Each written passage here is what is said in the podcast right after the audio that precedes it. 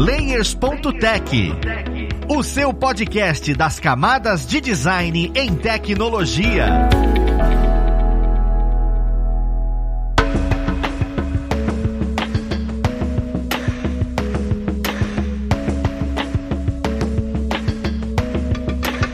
Ouvintes! Eu sou o Luiz Lima, designer e professor aqui na plataforma Lura, e vamos para mais um Layers.tech, o seu podcast das camadas de design em tecnologia. No papo de hoje, nós vamos conversar sobre edição e som, porque a gente conversou bastante sobre edição, entendeu? Sobre vários aspectos do vídeo, mas como é que o som interfere nesse aspecto de edição, né? Qual a importância, como é que a gente capta um bom som, quais ferramentas a gente pode utilizar para isso e o que a gente precisa estudar para poder trabalhar bem com isso. Mas vamos lá pro papo conhecer quem vai ajudar a gente nessa conversa. Hoje nós temos como convidado o Vinícius Borges, que já trabalhou como videomaker e hoje é editor de vídeos aqui na plataforma Lura. Seja bem-vindo, Vinícius. Olá, Luiz, tudo bem? Tudo bem, galera? E juntamente com o Vinícius, nós temos o Anderson Gaveta. Seja bem-vindo, Gaveta, aquele rapaz maravilhoso que traz suas ideias e aquele seu conceito de som e edição pra gente. Olá, pessoas! Eu. A, a, a, o som.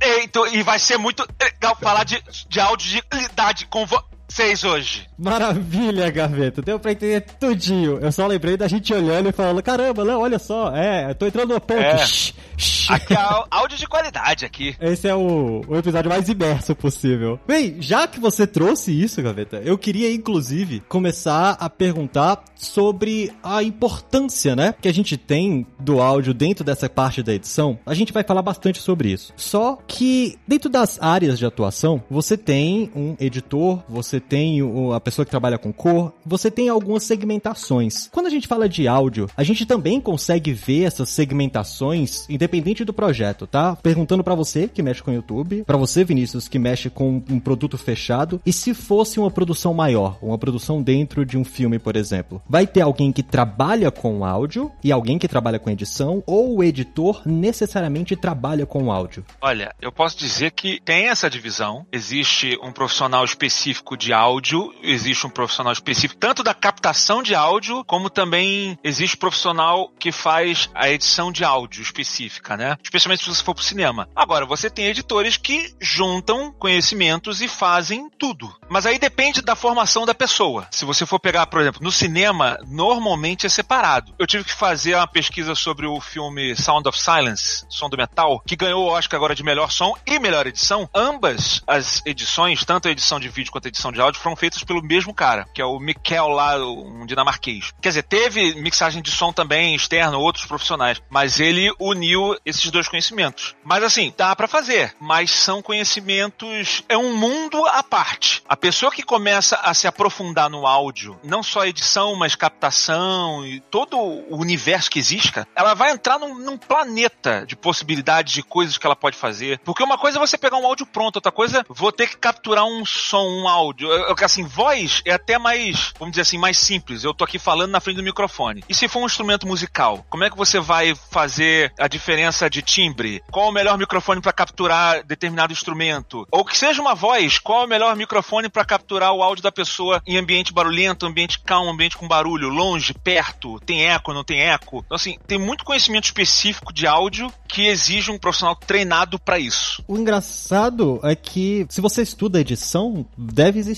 alguma área então que você acaba pegando o estudo de áudio, porque se você faz música, não necessariamente você entende edição. São áreas que se complementam pelo que você tá falando e dentro desse universo de áudio tem muito mais coisa, né? Você não vai ser, ah não, é uma coisinha pequena dentro da edição. Toda aula minha, todo workshop meu, toda aula da Alura minha, eu falo a mesma coisa. O áudio não é uma parte importante do seu vídeo, o áudio é metade do seu vídeo. Ele é tão importante quanto o vídeo, é áudio e vídeo. Eu já vi exemplos de gente que, por exemplo, foi na Campus Party, foi fazer um vídeo no YouTube, foi na Campus Party. Aí o cara filmou, fez uns takes de drone, filmou de lado do outro, botou um desfoque na câmera, chegou perto do cara para falar, e aí, que tá achando da CSP? aquele barulho de plateia, eu tô ouvia, legal, cara, dane-se toda a produção, vídeo, tratamento de cor que o cara fez. Eu não entendi uma palavra do que as pessoas falavam. E quando eu entendi era com sacrifício, eu fechei o vídeo. Então, assim, não adiantou absolutamente nada todo o esforço que o cara fez antes. Você tem que se comunicar de maneira clara. Eu acho que é mais do que isso. E o áudio, ele tem um papel fundamental para isso. Às vezes mais, às vezes menos. Tem produção que não precisa tanto, não tem fala, é só imagem. Mas ainda assim, o áudio, ele é uma ferramenta fundamental, especialmente para mim, que já vim da música. O áudio, ele é. Aí eu já entrando entrando na parte da música, né? Mas ele é a minha principal ferramenta para manipular a emoção. Eu consigo manipular muito o emocional através do som, seja de música, efeitos sonoros, fala, que seja o timing da fala da pessoa. É, então ele para mim é, é, é fundamental para não deixar o vídeo chato e deixar o vídeo, filme, a produção que seja e deixar ela fazer a pessoa entrar naquele universo. E eu lembro que você comentou isso outras vezes. Eu queria perguntar mais pro Vinícius sobre com relação ao produto que ele desenvolve, porque são cursos, né? Você é um um storytelling muito mais elaborado dentro da Gaveta Filmes e tudo. Existe um, um feeling diferente, é um produto diferente. Dentro do que você trabalha, Vinícius, o áudio, ele é muito importante porque ele tem que estar tá bem nítido porque eu estou estudando alguma coisa. Como é que o áudio é tratado dentro da equipe? Ele é separado para alguém tratar com ele? O editor mesmo que lida com isso? Como é que é um pouco dessa conversa com esse tipo de produto, que é uma conversa direto para quem está assistindo o vídeo? Então, do meu lado, eu vou puxar um pouco antes, você falou de segmentação. Todos os meus empregos empregos eu me formei em audiovisual, né? Cara, a grande parte dos meus empregos eu fazia tudo, sabe? Eu era o videomaker que editava imagem, editava áudio e captava, e era eu, assim, a equipe era eu. Na Lura agora a gente tá rolando de fazer mais uma segmentação melhor, sabe? Então, apesar de editar o curso inteiro, eu tenho um foco mais no áudio. Quando tem algum problema de áudio, eu vou ali e tento resolver. Só que pensar o áudio para o curso, cara, é pensar em edição de diálogo, basicamente, né? Então a gente tem que pensar em uma forma mais técnica em como otimizar a voz para que ela esteja agradável porque o aluno vai ouvir aquela pessoa falando por três horas, às vezes mais, né? em cursos de cinco horas, assim. Então tem que estar uma coisa agradável para não agredir, né? Não ser uma agulha no ouvido da pessoa. É engraçado você comentar isso porque o Gaveta falou sobre um vídeo no evento e tem o pessoal falando no fundo e realmente se alguma coisa fica incomodando no ouvido de um vídeo que você tá assistindo, cara, não dá para levar até o fim. É uma parada bem específica mesmo. Tem várias coisas que você consegue levar, até a qualidade do vídeo, mas a qualidade do áudio é um negócio que agride muito mais do que você ver um vídeo com a qualidade um pouquinho mais baixa. E aí eu já queria entender, porque a gente tá falando que a importância da qualidade do áudio áudio e tudo, disso acontecer. Só que a gente tá falando da produção, né? Do resultado final disso. Eu queria entender e definir melhor a importância para a edição do vídeo. Qual é a importância e como o áudio ele interfere no momento em que você vai contar aquela história. Gaveta falou agora isso, ele trabalha muito com as emoções. Como é que você consegue fazer com que o áudio ele defina exatamente as emoções, quando um vídeo troca, qual áudio vem, os efeitos? Porque isso é só de feeling ou existe um conceito teórico por trás disso que você aprendeu estudando música. Eu queria saber como é que a gente constrói esse tato, entende? Porque eu consigo olhar para alguém e falar, olha, o áudio é importante. Por quê? Bem, porque você tem cinco sentidos e o áudio faz parte de um deles. Agora, como você controla isso, como você trabalha com isso, eu queria entender melhor como é que vocês chegaram a entender sobre como é que é esse tato, qual a importância disso. Tem uma teoria, sim, né? Tem até uns estudos sobre como diferentes tonalidades afetam a nossa percepção de mundo, assim, né? Acho que um, um, grande exemplo disso é a diferença de acordes maiores e menores, sabe? Um acorde menor, teoricamente, é mais triste, entre aspas, e um acorde maior é, é mais feliz. E isso totalmente se aplica à voz, assim, a forma que a pessoa fala, a entonação que a pessoa fala, ela gera todo o engajamento que você vai ter durante o vídeo, sabe? Olha, para mim, é meio feeling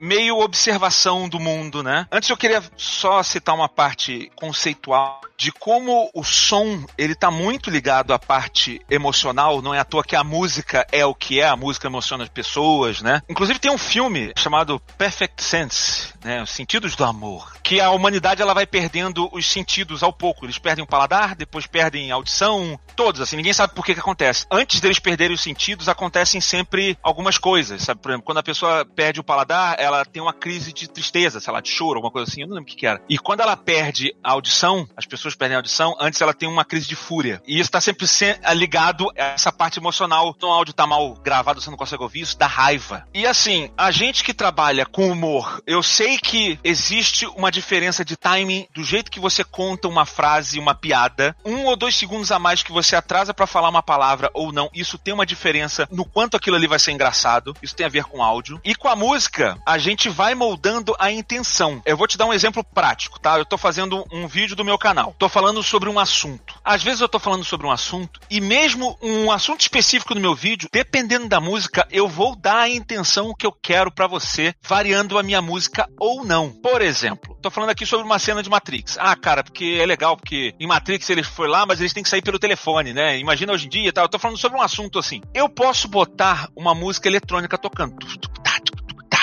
Quando eu boto a música eletrônica, eu estou falando pro seu subconsciente que o assunto é tecnológico. O assunto é sobre Matrix. Eu tô dando um tom pra conversa, entendeu? Agora, eu posso tá querendo puxar o vídeo pra um lado de humor. Eu quero falar o quanto é bizarro os caras estarem usando um telefone numa sociedade super avançada. Então eu tô falando de Matrix e eu boto uma música. Pum, pum, pum, pum. Boto um psicato, que a gente chama, né? Aquela música. Tum, tum, tum, tum alguma música assim engraçadinha e fala a mesma coisa. E aí tem o telefone, o telefone é discado. E depois, hoje em dia, como é que ia ser? Isso aqui os caras não sabem. Então, olha só, é o mesmo texto, é a mesma edição, mas só o fato de eu ter mudado a música já tá dando um outro tom pro vídeo que você tá vendo. Você já não tá encarando aquilo ali como um vídeo de tecnologia, você tá encarando aquilo ali como um vídeo de, de entretenimento, um vídeo de humor, um vídeo que tá falando de Matrix, mas tá pegando uma parte engraçada do filme. Você tá entendendo? Com a mudança da música, na mesma cena, eu posso mudar o tipo de sensação que você quer. Numa cena, daqui a pouco começa a subir uma música dramática. Eu quero que essa parte aqui fique dramática. Eu quero emocionar as pessoas. Eu quero parar essa parte. E aí eu ainda faço todo aquele trabalho de edição de sincar a ênfase da música no momento que eu falo a palavra mais importante. Se eu não quero que a pessoa faça isso, eu não boto, eu boto uma música diferente. Quando eu tô falando de um assunto muito sério dos meus vídeos, eu tô falando de um assunto. Por exemplo, eu falei sobre a edição de The Father, né? Que é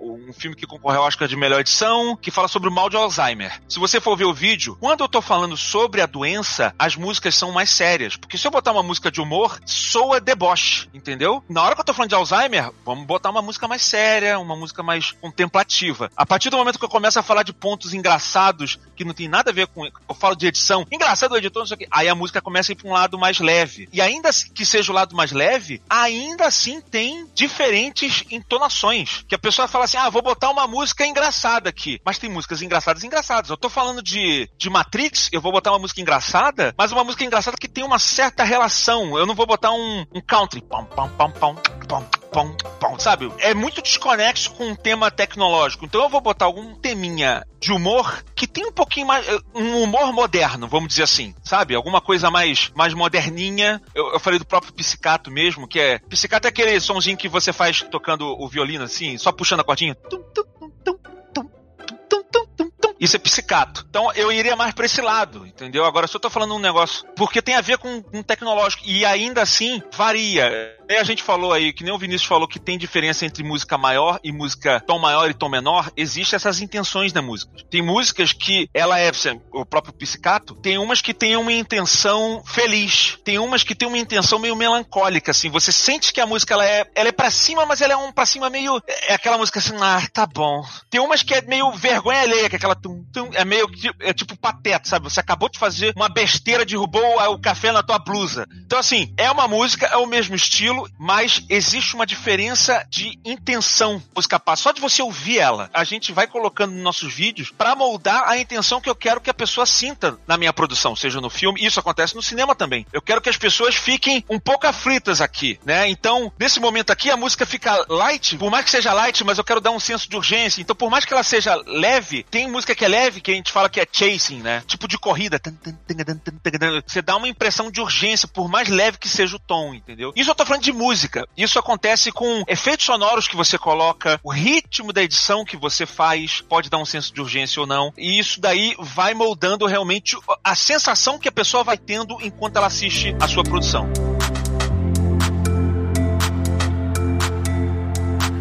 Eu ia te perguntar se isso você consideraria um paralelo com o que o efeito Kuleshov é na imagem, ou se isso iria para um lado mais de harmonização de vinho, que ou é por contraste ou é por muita similaridade. Aí eu vou ser aquele cara que participa do, do podcast e fala assim: eu não sei o que é efeito Kuleshov.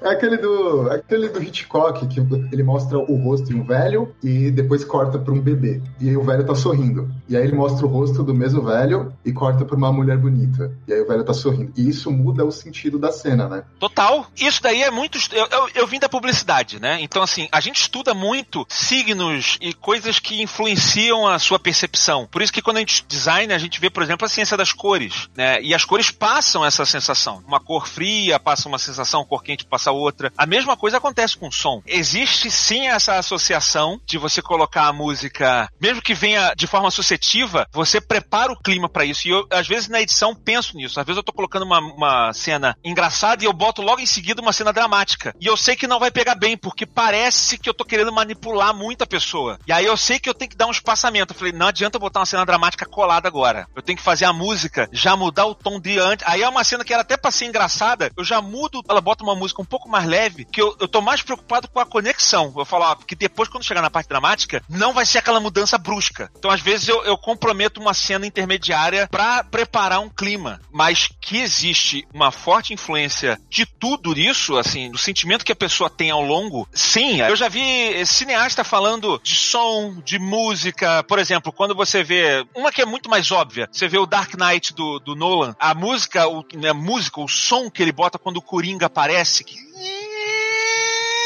vai subindo um. Tá essa sensação de. Você fica com o coração acelerado quando tu escuta aquilo. Ele quer passar essa sensação quando você vê o Coringa. Isso acontece durante todo o filme Dunkirk, também do Nolan. É um som vai subir. É para você tá sempre na ponta do pé, porque é um filme que não acontece nada a princípio, você só tá correndo contra o tempo para as pessoas fugirem, então ele passa essa sensação de urgência com um som, às vezes com música, às vezes com efeito sonoro, um efeito que vai subindo e vai te deixando ali nervoso, ao mesmo tempo do outro lado também, quando vem um, um som mais engraçado, alguma coisa nesse sentido. Mas ao mesmo tempo, em relação ao efeito Kuleshov, esse tipo de coisa, muitas vezes isso daí é um trabalho quase imperceptível. A gente vai muito pro subconsciente, a gente vai muito pro mundo das intenções, é, que eu acho fundamental. Mas é justamente esse mundo de você passar sugestões que faz a diferença de você ter uma mesma piada sendo contada por um cara que não tem graça e um cara que tem graça. Se você pega um cara que não tem graça e ele conta, ah, aí eu peguei, eu fui no avião, eu entrei, isso aqui. E aí você vai pegar um mega comediante desse, o cara fala a mesma piada. Aí eu entrei no avião, não sei o que, ele fala, você vai morrer de rir da piada? Tu vê, é o mesmo texto, é a mesma coisa. O jeito como ele contou, a entonação, a voz que escolheu para falar, o ritmo da voz, como ele entregou, é o mesmo conteúdo, entregue de forma diferente, faz total diferença. Então, esses aspectos influenciam absolutamente uma produção, influenciam tanto no áudio quanto no vídeo. Eu vi o diretor do Coringa, o Joker, o recente, falando como ele filmou o início do filme com os prédios muito acima do Coringa para dar a impressão de que ele tá sendo esmagado pela cidade. Ele apagava o céu digitalmente. Aí você fala assim, ah, nossa, daí parece, né, frescura, coisinha boba que o cara tá fazendo. Mas ele tá construindo um clima, ele tá construindo a sensação de que o cara tá preso. Pra quando chegar no final do filme, ou no meio do filme, você já tem essa sensação sem o cara ter te falado nada. E assim a gente consegue também com áudio. Cara, é legal, por tudo que vocês comentaram, que eu percebo a importância do áudio, então, condensando tudo isso, seria o poder de sinestesia que ele traz, que é a ideia mesmo de juntar e dar aquele ponto final da sensação que eu quero que você tenha em determinados instantes. Que você só tá vendo, você não tá necessariamente vivendo aquilo. O áudio vai te dar essa sinestesia. E engraçado que você, Gaveta, comentou, o Vinícius também, sobre, ah, eu quero deixar mais tenso, eu quero deixar mais feliz. E você falou sobre tons mais altos, tons mais graves. Isso me fez ter uma alusão igual às cores, que muitas vezes eu também estudei design, eles falaram: "Ah, não, eu vou trabalhar com um tom vermelho para simular paixão". Um exemplo, né? Existe dentro do áudio também aquele conceito de que o ambiente cultural modifica essas sensações. Por exemplo, eu consigo utilizar os mesmos tons se eu for gravar algum tipo de projeto pro ambiente oriental do que eu utilizaria aqui, ou ele entra naquele mesmo quesito das cores em que o vermelho vai significar uma coisa diferente aqui e diferente lá. Eu queria saber se a gente também tem essas nuances dentro do áudio, né?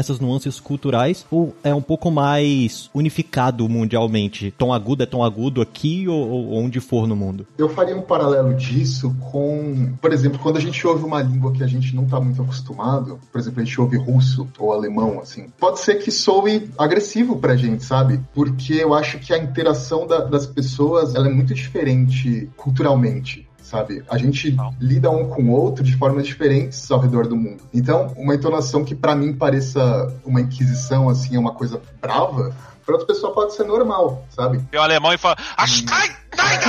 O que, que, ele falou? Eu te amo. Eu te amo.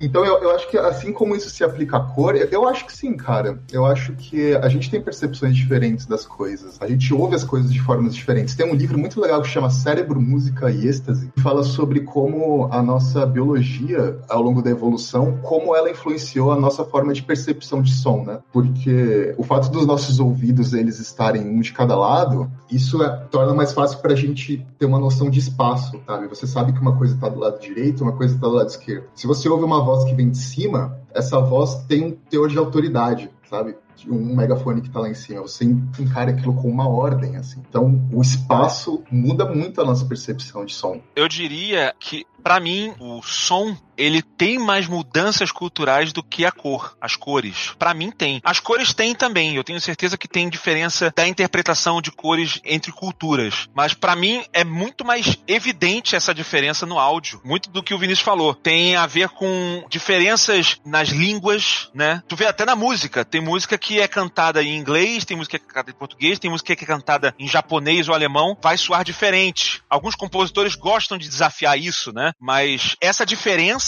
existe. O, a gente usou aqui o alemão. O alemão é visto como uma, uma língua rude, né? Assim, inclusive no filme do, do Amadeus, né? Que fala, conta lá do, do Mozart, mostra isso, assim, que eles não faziam a música clássica em alemão e o Mozart queria, deixa eu tentar fazer uma música emotiva em alemão. É um desafio para mim. Tu vê, é um desafio, não é tão fácil. Que é uma língua mais arrastada, tem um, a sonoridade dela é diferente. Mas não só isso. Existe muita diferença cultural do jeito como as pessoas realmente interagem, do jeito como elas falam, que fica muito evidente nas produções que, para funcionar, elas vão funcionar de formas distintas, tá? O maior exemplo disso é pega qualquer anime. Tava vendo agora com a minha filha, a gente sempre vê no áudio original. Eu tava vendo agora Demon Slayer. A gente tava vendo Demon Slayer. Toda a frase do cara. É tipo, o cara tá gritando, parece que ele vai morrer a qualquer segundo. E ele tá, ele tá falando, a tradução vinha lá, tira o fogão do forno, sabe? Era um negócio, mas é assim, é cultural isso, é do japonês, é, é o jeito como eles falam. A música é mais, é tudo muito, sabe? Assim, tudo. Tá, aperta o cinto da calça! É tipo, muito mas tem a ver com a cultura japonesa. Quando vem pra cá, ou você carrega a tua cabeça ali naquela mentalidade japonesa, ou você, quem não tá acostumado com isso, só vai ver o cara gritando pra caraca. Tem essas. Eu tô falando uma, assim, tem várias outras, né? Dizem que tem alguns lugares que são super fechados, que você fala um humor, alguma coisa assim, a pessoa não, não ri, não acha graça e é mais sério, então o tom. Isso influencia na música, isso influencia até no, no instrumental. Uma coisa que a gente vai colocar aqui, que é tribal, vamos dizer assim, um instrumental tribal e vai dar uma sensação tribal pra gente, em alguma outra cultura vai soar o oposto, vai soar casa, que ele tá em casa. É, sabe, alguma coisa de tribo ou de selva ou alguma coisa assim. Tipo, não, cara, isso daqui lembra a minha casa. Então, varia, sabe? É, isso daí é muito mais evidente para mim, por exemplo, quando eu fui ver Tropa de Elite, tá? Quando Tropa de Elite passou lá fora, nos festivais do mundo todo, era um filme policial, é um não sei o que. Pra mim, era um documentário. Assim, eu sei que não é, é um filme, tá? Não sei o que. Mas ele dá uma sensação de déjà vu a cada cinco segundos, porque eu moro no Rio de Janeiro, eu vejo aquilo tudo, ele tem uma percepção completamente diferente para mim. Até as coisas que as pessoas colocam, as músicas, vão ter um significado diferente para mim, entendeu? Por isso que eu acho que a cultura, ela acaba influenciando mais nesse ponto, mais na parte da música, mais na parte do áudio do que necessariamente na parte das cores. Cara, o comentário de vocês é tão importante pra minha visão, porque agora eu percebo que se eu quiser trabalhar com edição, eu preciso sair um pouco da bolha de consumo cultural que eu tenho, porque de fato eu não consigo imaginar como europeus vão identificar ou como japoneses vão identificar o nosso som, além de vocês também terem abordado o fato de que a experiência do áudio com a experiência de vida única de um ser humano também influencia na obra. E isso é uma parada que eu nunca tinha parado para pensar. Como o brasileiro viu Tropa de Elite ou Carandiru e como o, o exterior, o norte-americano, o europeu, o japonês viu esses filmes. Realmente é um, um ponto muito legal de se estudar. Junto com isso, a gente eu quero começar a perguntar sobre a própria captação, né? Porque a gente tá falando sobre como isso é sinérgico, qual a importância dele na edição, e, e tudo isso é aquele conceito teórico. Mas quando a gente vai pra prática, né? Inserir o áudio, colocar o áudio, você precisa captar o áudio de alguma forma quando você fala, ou você precisa conseguir ter uma plástica de alguns elementos batendo em determinados momentos, ou até mesmo a música. Até que ponto a gente consegue utilizar um áudio que a gente pode definir como ruim? Quando é que a gente olha e fala, cara, não tem como utilizar esse áudio? E quando você olha e fala, tudo bem, esse aqui tem como a gente utilizar. Existe um ponto que você consegue olhar e falar, ou só é feeling, tipo, ó, esse daí não dá. Ou você consegue olhar para alguém e falar, se você capta em tantos decibéis, por exemplo, tem uma coisa mais técnica para falar, olha, não capta desse jeito porque não vai ter como utilizar. Como é que funciona essa captação? A captação de áudio é quase que uma que são semiótica, assim, porque a gente pega uma coisa física, né? A gente pega ondas, existe, né? Existe, a gente sabe que existe. Pega isso e transcodifica numa coisa digital, sabe? E dentro da sua pergunta, levando para essa parte mais técnica, é possível um áudio de uma qualidade boa, sabe? Só que partindo desse sentido que as coisas são relativas e dependendo do sentido que a gente dá para aquele áudio, ele pode ser usado de milhares de formas. É muito complicado dizer que um áudio ruim é inútil. Tem uma corrente de música que chama música lo-fi e eles apostam justamente nisso, sabe? Faz parte da estética ter um áudio que não é considerado tecnicamente numa qualidade hi-fi. Mas falando do meu lado, o que eu aplico na Lura, no meu trabalho, é outra proposta, né? Então eu não tenho como assumir uma estética de que aquilo é do it yourself, sabe? Eu preciso garantir que lá dentro do espectro de frequências, quando eu abro um equalizador paramétrico, ele tá bonitinho, sabe? Para dar o corpo para voz, para dar brilho para voz. É basicamente isso. Eu posso dizer assim, eu acho que a gente tá falando de um conceito subjetivo, né? Mas o objetivo número um é compreensão. Quanto mais incompreensível o áudio, mais inutilizável ele é. Se você mal tá conseguindo, quanto mais você tá ouvindo e mais o teu olho tá ficando cerrado, sabe? Quando você tá com o olho cerrado, o ah, que, que, que essa pessoa tá falando? Pronto, não dá pra usar esse áudio. É simples assim quanto mais você se esforça, ou às vezes você até entende, mas ele, é, ele causa irritação. Aquele áudio que tá muito encaixotado, ele, você vai gerando uma irritação. Se você faz que o áudio ele seja agradável de ouvir, melhor para você consumir o conteúdo. Então, é meio que uma junção desses dois fatores, né? Ele ser compreensível e ele ser agradável. E aí, óbvio, existem macetes. Mas é assim como a regra do músico, tem gente que, ah, música boa é música bem tocada. Não, música boa é música boa, né? São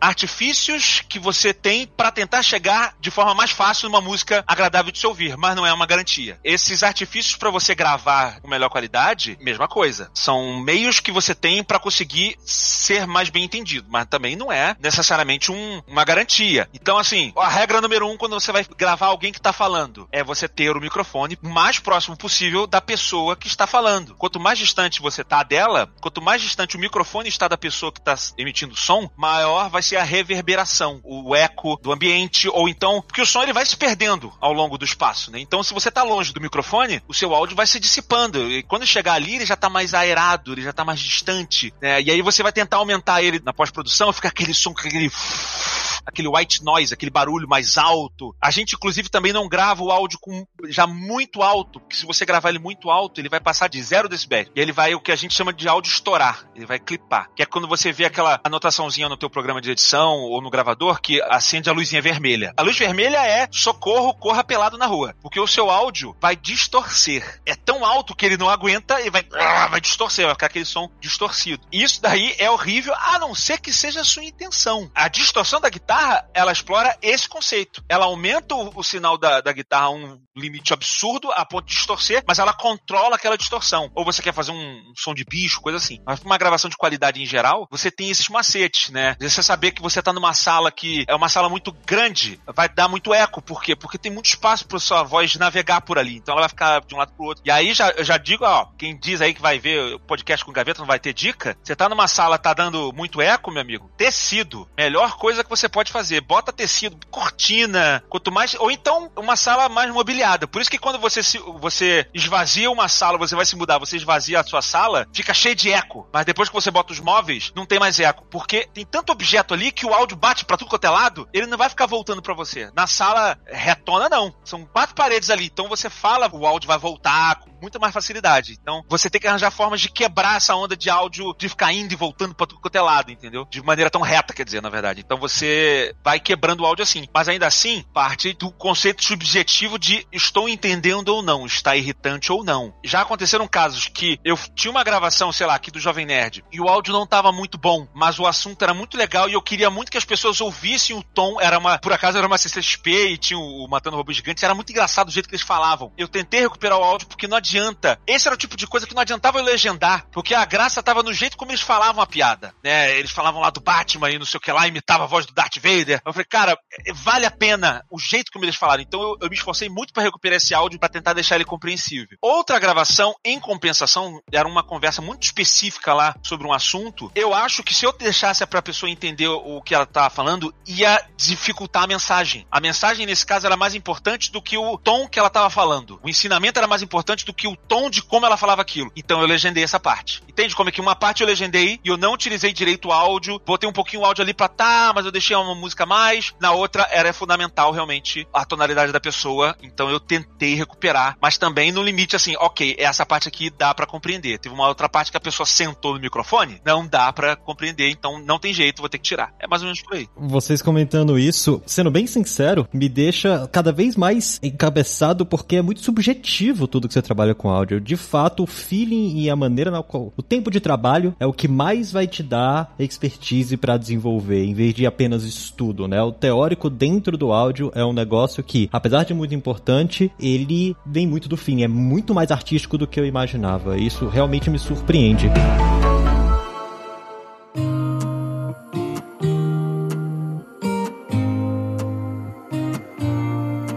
Uma das dúvidas que eu tenho sobre qualidade do áudio, porque, cara, a dica de se é entendível, é perfeito, é bom, vale a pena você usar. Só uma coisa, é, existe teoria também até de frequências. Pessoas falam de frequências, de sons que podem atrapalhar a, a voz, sons que devem ser aceitáveis para volume de música ou de áudio, de voz. Eu não gosto muito de me basear nisso. Porque eu acho que não é ferro e fogo. Eu acho que é que nem. É tão regra quanto a pessoa que vai fotografar e falar: não, não, para fotografar, de dia tem que estar tá com diafragma no número X e velocidade de exposição Y. Sabe?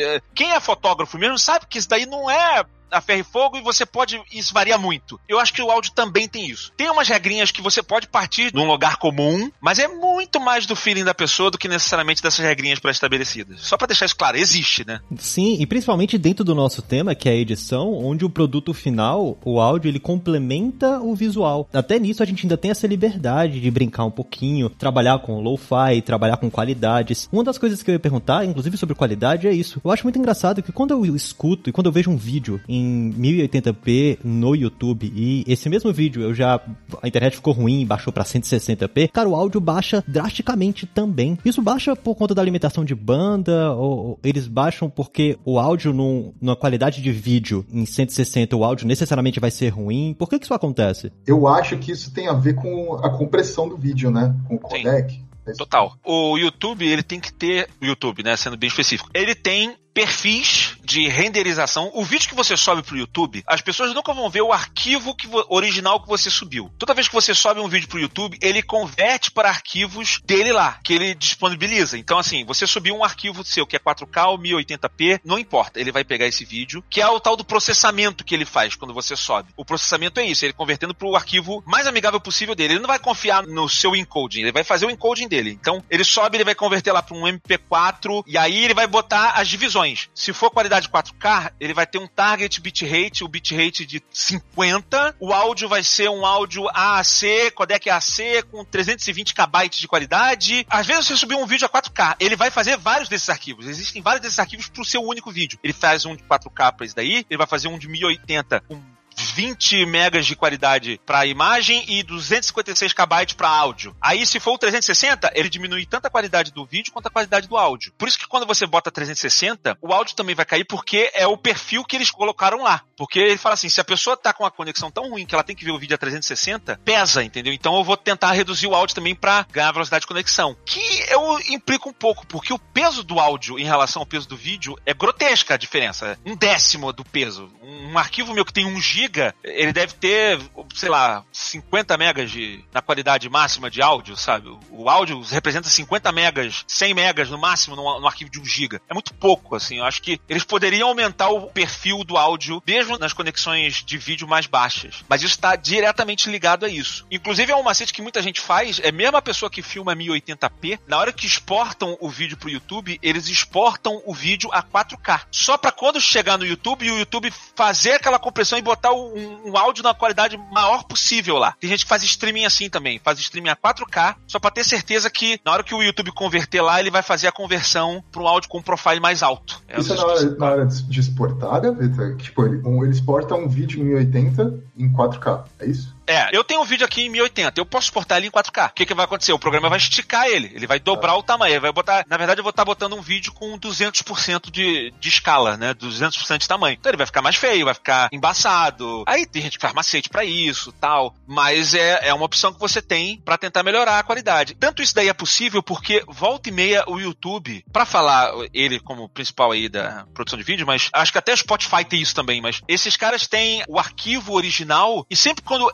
tem um update de profile, de encoding da plataforma, eles atualizam tudo. O maior exemplo disso é que antigamente o YouTube não suportava vídeos com 60 quadros por segundo. E aí o que acontece? As pessoas antigamente que subiram vídeos a 60 quadros por segundo, aparecia no YouTube, não aparecia 60 quadros. Beleza. A partir do momento que o YouTube botou suporte para 60 quadros por segundo, volta lá naquele vídeo antigo que tu vai ver, pum, de repente o vídeo apareceu lá com 60 quadros. Tu, ah, como é que fez isso? Ele é porque o arquivo original está lá no YouTube. Eles só mudaram o profile agora agora aceita, então já apareceu. Então, se você sobe, inclusive eu falei com um gerente de contas do. um gerente Brasil aqui do YouTube. E ele falou isso daí para mim. Ele, cara, o que eu recomendo é você subir o seu vídeo com a maior qualidade possível. Porque uma vez que no futuro a plataforma passe a dar suporte para um encode mais alto, o seu vídeo vai ser beneficiado automaticamente sem você fazer nada. Mas aí você tem que ver com, de acordo com o tempo que você vai levar para fazer upload e o espaço em disco, né? De você ter aquela pataca de 700 GB, se vai impactar demais, né? Isso vai vai fazer diferença também, porque às vezes você capta, você vai no limite da tua captação. O seu vídeo tem um limite de megabytes por segundo que você capta, o seu áudio também. Às vezes não precisa você botar um profile tão alto se a sua câmera ou o seu gravador de áudio não capta tanto assim. É muito legal saber disso, porque só de escutar eu consigo compreender que ao exportar eu consigo definir propriedades distintas para o vídeo e para o áudio. Só de você ter comentado isso, eu consigo deixar um vídeo em 4K com o áudio com a qualidade extremamente baixa, mesmo tendo captado ele alto. E isso pode ser uma estética visual. É bem interessante isso mesmo. Eu costumo dizer que o Los Hermanos tem isso daí embutido na, na voz. eu, eu, vou falar que eu odeio Los Hermanos por causa disso. Não parece que ele canta com uma caixa. Parece que ele canta com uma. É low-fi. A voz do cara é low-fi. Desculpa, eu não quero falar mal dos músicos nem nada. Eu sei que as músicas deles são boas, mas. Cara, é... eu, não, eu, não, falo que eu gosto de Los Hermanos porque é muito polêmico, então. É, não, eu, toda vez que eu falo mal de Los Hermanos é por isso. Não, nada contra os caras, é, é porque eu sou um cara metaleiro, não é meu estilo, né? Mas ele é um da natureza, assim. o lo-fi da natureza. Uma boa definição. o que eu ia perguntar, cara, agora era com relação aos softwares, né? Porque a gente sempre quando fala de vídeo vem Premiere After Effects na cabeça, ou Vegas. Esses softwares, eles suportam uma boa edição de áudio ou a gente que vai trabalhar com áudio precisa conhecer algum outro software específico para isso, né? A gente não consegue resultados bons se for só com esses softwares. Se existe softwares dentro de aplicativos mobile, porque eu sei que edição tá crescendo bastante, a gente tem aplicativos que trabalham com isso. Agora a edição de áudio, a gente também consegue fazer hoje pelo celular. Vocês conseguem dar uma, uma ideia de como é que tá esse avanço tecnológico do trabalhar com áudio? Porque isso é antigo. A que ponto ele tá evoluindo? A que ponto ele tá crescendo? Eu acho que depende do que, que você quer, no final das contas, do tipo de coisa que você vai editar. Se você vai fazer um vlog, ou você vai fazer um vídeo pra internet, que é um vídeo basicamente de conversas, ou vai botar uma música, coisa ali mais simples, o próprio programa de edição dá conta, né? Eu, eu uso aqui pacote Adobe, ou se você for usar um DaVinci Resolve, eu acho que dá conta Final Cut. Conforme você vai precisando de coisas específicas de tratamento de áudio, aí eles começam a ficar limitados, tá? Se você precisa fazer muita variação de tempo, ou de pitch da música. Eu quero que a música, tá, a música tá, de repente ela vai desacelerar,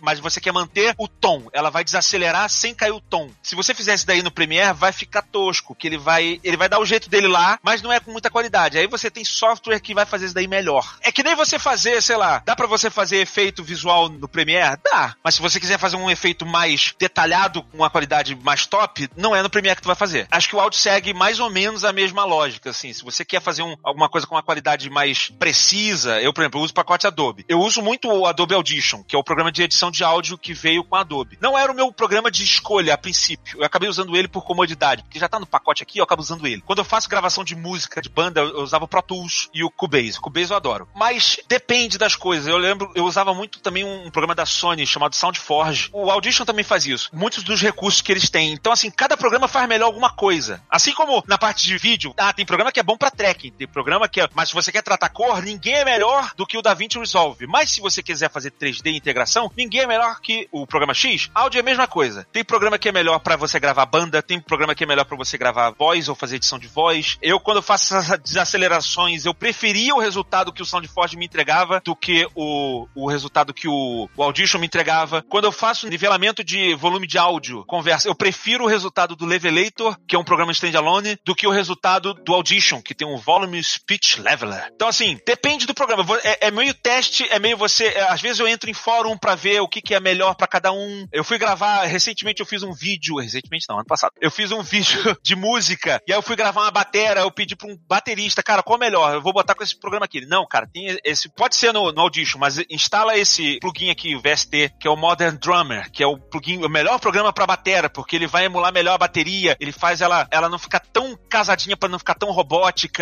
ele bota a diferença de, de timbre, da caixa, do bumbo tal, não sei o quê. Então, assim, tem muita variação, é um universo muito rico dentro né, dos programas. Então, eu acho que sempre depende do nível de detalhe que você quer, depende do tipo de coisa que você tá gravando. Se é música, se é edição sonora, de conversa. E na parte mobile, eu não sou muito entendido nisso, mas eu me sinto ainda limitado. Eu preciso de alguém. Meu, talvez o Vinícius possa me ajudar nisso, porque eu sou bem limitado com isso. Até na edição de, de celular que eu faço, eu, eu, faço a edição de celular no LumaFusion, né? No, no iOS. Ele é muito bom. E a, a parte de áudio dele, para mim, é limitada. Muitas vezes eu quero fazer um negócio, não, não dá para fazer exatamente, sabe assim? Eu quero que esse esse áudio aqui misture com esse, aí sobe essa parte aqui e aqui desacelere. Eu não tenho esse controle tão específico. Até, vou desacelerar a música. Ele só vai desacelerar a 1.5x, né, da velocidade, ou a 2x, ou a 3x, ou a 4x, sabe? Mas às vezes eu quero um negócio a 1, tanto, porque eu quero casar a fala e eu não quero que mexa no pitch. Pronto, eu não tenho isso daí no celular. Pelo menos não dentro da edição. Então eu acho assim, é mais limitado o tratamento de áudio que eu faço no celular, ele é basicamente um quebra-galho. Quando eu quero um negócio mais especializado, mais profissional, eu, eu tendo a ir pro desktop. Ou então eu faço uma captação muito precisa, eu faço, gravo a pessoa ali sempre perto do microfone para saber que eu não vou ter que variar muito, e aí eu vou me dar bem no celular. Em dispositivos móveis, cara, as minhas experiências não foram muito boas, assim, eu acho, eu acho meio limitado também. Eu usava um para iPad que chama Mixpad. Eu acho que é o mais completinho, assim, que eu cheguei a usar. Mas para desktop, recentemente eu descobri um programa que chama Isotope Puta, ele é maravilhoso, cara. Esse programa é, é lindo, assim, para tirar ruído, sabe? E ele faz uma coisa até se você quiser pegar uma música e tirar só um instrumento, ele consegue fazer isso também, sabe? Esse programa é maravilhoso. Volta e meia você descobre um plugin mágico que resolve a sua vida. E assim, esses programas eles vão se desenvolvendo com o tempo. Toda hora, eu tô falando do Adobe Audition aqui, tem, você tem click removal, chiado removal, tapa na cara removal. Eles vão tirando sons específicos da sua gravação. Tu fala, caraca, como é que ele faz isso? Você fica ele... sem áudio nenhum. Ele é. o áudio todo. Tem um aqui que ele tira a reverberação é, de reverb. Aí depende, depende de como foi feita a tua gravação. Tem algumas gravações que eu boto de reverb e não fica bom, tem outras que é bruxaria. Tu bota, caraca, acabou o reverb da pessoa. Reverb é aquele fica ecoado o som. Tem uma que eu botei aqui, cara, que eu falei, cara, como? Como? Como? Tecnologia. Então assim, é teste. Depende a sua gravação, a frequência da sua gravação vai funcionar muito bem com esse plugin ou com esse programa específico. O que eu recomendo é você tentar trabalhar no programa que você vai se sentir confortável de de editar. O Audition, eu tô confortável porque ele tá no pacote Adobe, ele tem um multipistas, né? Ele tem, você pode trabalhar nele como se ele fosse um SoundForge, ou seja, um editor de áudio, só um áudio que você abre ali, você edita, mexe no, no na equalização, sei lá, mexe na, na... é mais para você editar modulação dele, quer botar um chorus, quer aumentar o tom, abaixar o tom, do que necessariamente você editar o áudio. Ele tá mais é, paralelo com After Effects, né? Vamos dizer, o After Effects não é para você editar necessariamente um clipe de vídeo. Você pode, mas não é feito para isso. É mais para você trabalhar o efeito de uma cena. Então, assim, o SoundForge é para isso, para você trabalhar o som de um áudio específico ou de uma parte específica do áudio. E o Audition tem isso também. E tem a parte multipistas, que aí é mais a parte de edição sonora. Eu edito música ali. O Pro Tools, ele é o. Acho que ainda é o carro-chefe do mercado para gravação de bandas. Eu tenho ele aqui também, que veio com a minha placa de captura, ainda bem. veio uma versão mais leve, mas beleza, já me atende. Mas vai da onde você se adapta melhor. Dá para você fazer isso no Premiere? Dá! Mas assim como editar vídeo no After Effects, você vai acabar levando muito tempo para fazer coisas que no, nesses programas que são feitos para edição, você vai fazer muito mais rápido entendeu? Para você fazer um fade e, não sei o que lá, e aí nesses programas de edição você tem que botar lá o keyframe, puxar para baixo, puxa para cima, não sei o que. Nesse programa é uma linhazinha que você estica, assim, um, ele já faz um negócio para você fácil. Você cruza o pista, faz um crossfade de um áudio pro outro. Você só arrasta um para cima do outro, ele já cria um negócio ali, você só arrasta a linhazinha. Então, assim, vai fazer muito mais fácil. Vai otimizar o seu trabalho. É muito bom escutar isso, porque eu, que venho muito design, mexo no máximo com vídeo, nem tanto com edição, saber que existem essa quantidade de ferramentas que você pode escolher para trabalhar com áudio é maravilhoso. E para quem tá ouvindo a gente, deu para entender um pouco nesse episódio que o áudio é uma coisa muito, mas muito difícil. Apesar de ter muita teoria, como o Gaveta comentou, como o Vinícius comentou, a gente tem sim que estudar, aprofundar, mas o editor tem que conhecer muita experiência de edição para você começar a saber tratar com o áudio. Não é só a teoria. Eu acredito que dentro de todos os assuntos que a gente conversou do podcast, esse é o que a experiência está contando muito mais do que a teoria sozinha, né? E eu achei isso muito interessante.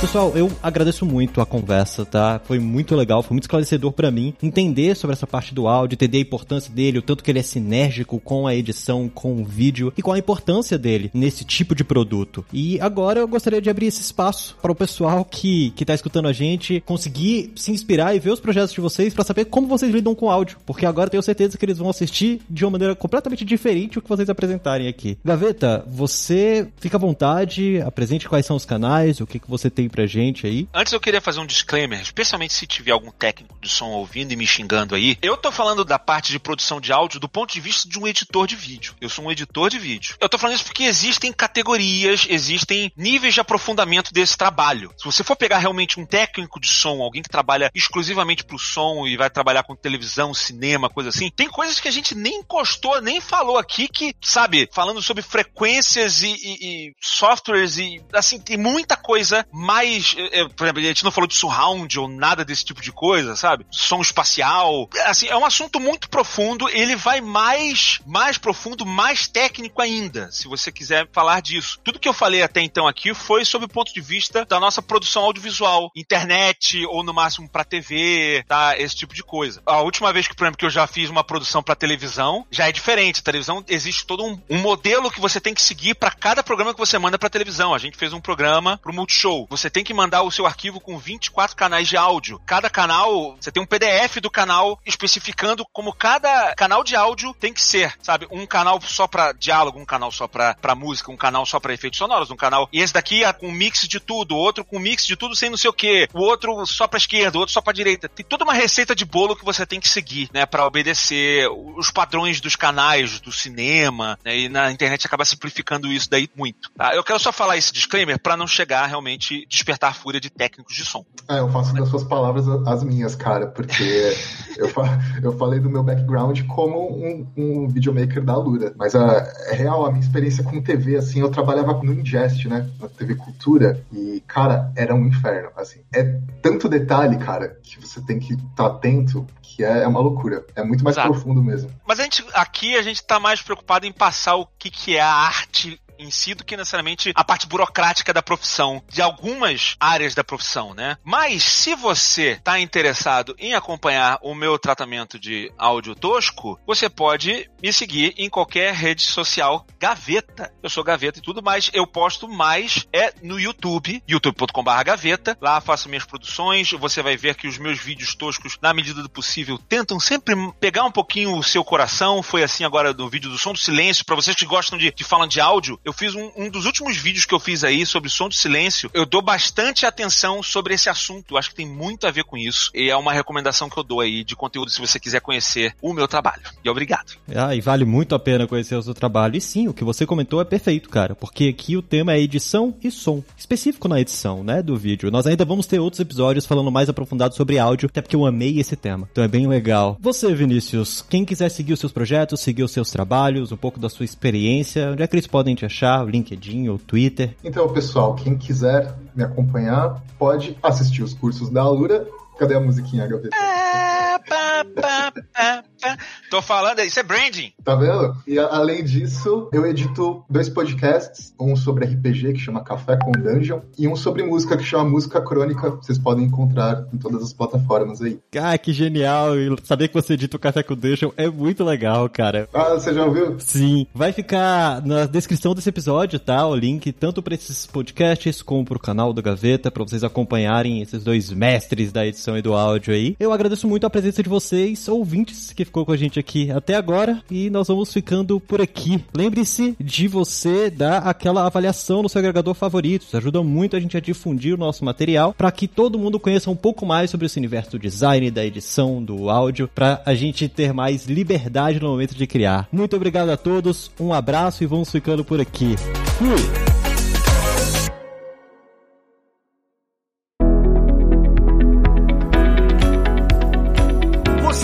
O Layers.tech, uma produção alura.com.br.